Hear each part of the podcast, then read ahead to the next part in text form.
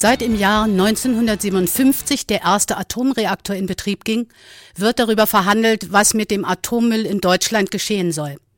30 Jahre lang bewegte der Protest der Atomkraftgegner in Gorleben die deutsche Innenpolitik.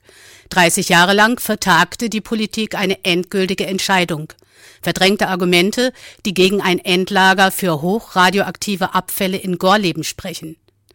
Die langen Jahre der Täuschung und Verschleierung sollen jetzt mit dem sogenannten Endlagergesetz ein Ende finden. Radio KIT-Reporter Dennis Schuchert hat Dr. Peter Hocke, einen Experten für die Technikfolgen der zivilen Nutzung der Kernenergie, befragt und berichtet über die neue politische Lage im Endlagerstreit.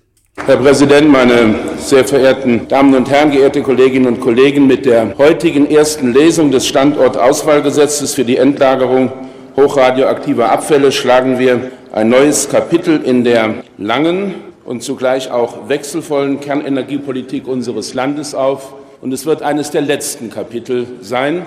Und wir werden und wir wollen dieses Kapitel gemeinsam gestalten.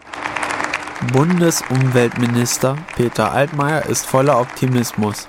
Das geplante Endlagegesetz soll einen Schlussstrich ziehen, der Jahrzehnte dauernde Konflikt soll gelöst, die begangenen politischen Fehler wieder gut gemacht werden. Von nun an soll das Prinzip der weißen Landkarte gelten. Damit würde eine von der Politik und Wirtschaft unabhängige Standortsuche beginnen, die sich ausschließlich an wissenschaftlichen Kriterien orientiert. Ein 24-köpfiges Expertenteam soll sich auf eine Suche machen, die das immer noch umstrittene Lager in Gorleben zwar einbezieht, aber nicht mehr bevorzugt.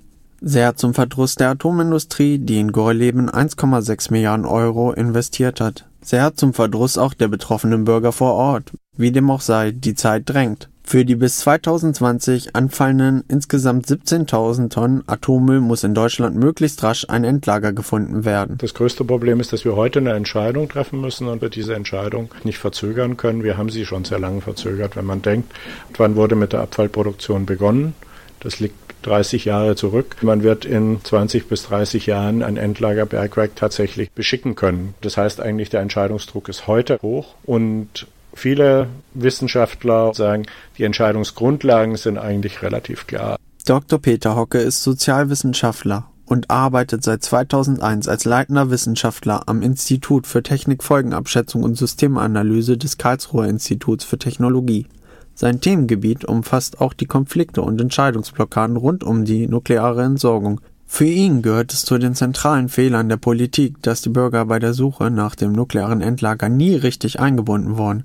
Dadurch wurden vergleichbare, wenn nicht gar schlimmere Verhältnisse wie im Streit um Stuttgart 21 geschaffen. Er ist überzeugt, dass sich das jetzt grundsätzlich ändern muss, soll der neue Anlauf zur Endlagersuche Erfolg haben. Ich glaube, es wird eine Reihe von aufeinander aufbauenden partizipativen Verfahren sein müssen. Und es macht natürlich Sinn, gleich zu Beginn einer vergleichenden Standortsuche möglichst breit die Öffentlichkeit einzubinden. Ein Dauerproblem ist dabei, dass formal zuständige Akteure noch nicht sehr viel Erfahrung haben in Deutschland, einen so technisch komplexen Prozess durch Beteiligungsverfahren begleiten zu lassen. Für die Politik ist die Endlagersuche kein Thema, mit dem man Wählerstimmen gewinnen kann. Wie auch immer sie ausfällt, die Entscheidung wird letztendlich immer unpopulär sein, zumindest bei den Menschen vor Ort. Keiner wird mit großer Begeisterung die Verantwortung dafür übernehmen und auch wahrscheinlich werden die Sorgen, die man haben kann an einem Endlagerstandort, auch nicht ausgeräumt sein. Die Region muss sich darauf einstellen, dass sie 100 Jahre lang diesen Prozess mitgeht. Wie sehr das Misstrauen der Bürger die Suche nach einem geeigneten Endlager beeinträchtigt, kann man am ersten Versuch einer Bürgerbeteiligung sehen. Am 31. Mai fand in der Hauptstadt das Berlin Forum statt. Greenpeace, der Bund Umwelt und Naturschutz, BUND und die Initiative ausgestrahlt verweigerten die Teilnahme. Begründung, die Bürgerinitiativen wurden erst eingeladen, als das Gesetz schon im Bundestag eingebracht war. Alle Erwartungen richten sich nun auf die Expertenkommission. Von ihren 24 Mitgliedern kommt allerdings die Hälfte aus der Politik, Wissenschaftler sind in der absoluten Minderheit. Für die Kritiker werden durch dieses Verfahren die Klagerechte der Betroffenen massiv eingeschränkt. Der Gesetzentwurf schaffe eine Behörde, in der möglicherweise wieder dieselben Leute sitzen, die schon in der Vergangenheit so ziemlich alles falsch gemacht haben. Für den Sozialwissenschaftler Dr. Hocke ist es dennoch ein erster Schritt in die richtige Richtung. Jetzt scheint tatsächlich mit dem Endlagergesetz eine Situation gegeben zu sein, die einer Problemlösung etwas näher ist, aber die noch weit davon entfernt ist, einen Konsens in der Bevölkerung, vor allem auch in möglicherweise betroffenen Regionen, aufzuzeigen. Man sieht es an den Reaktionen der Bürgerinitiativen in Gorleben, die mit der Entscheidungslage und auch mit dem Tempo, das vorgelegt wird, nicht zufrieden sind. Dieses Faktum ist genauso ernst zu nehmen, wenn man sagt, die betroffene Bevölkerung hat ein Wort mitzureden. Wie natürlich die Einsprüche, die sagen, es gibt massive Hinweise, was das Deckgebirge in Gorleben, was Kohlenwasserstoffe und andere geologisch vermeintliche Störungen betrifft, die müssen berücksichtigt werden. Auch die vollmundige Ankündigung des Bundesumweltministers über den Beginn einer ganz neuen Epoche der Endlagersucher hat nicht alle Zweifel ausgeräumt.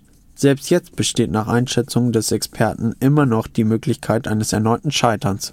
Die misslichste Situation wäre für mich die, überhaupt keine Entscheidung zu treffen und die Abfälle, die ein hohes Gefahrenpotenzial für terroristische Angriffe, für Missbrauch und ähnliches, auch schleichende Verseuchungen beinhalten, die müssen isoliert werden und da erscheint mir ein unterirdisches, also ein Tiefenlager für hochradioaktive Abfälle die professionellste Lösung.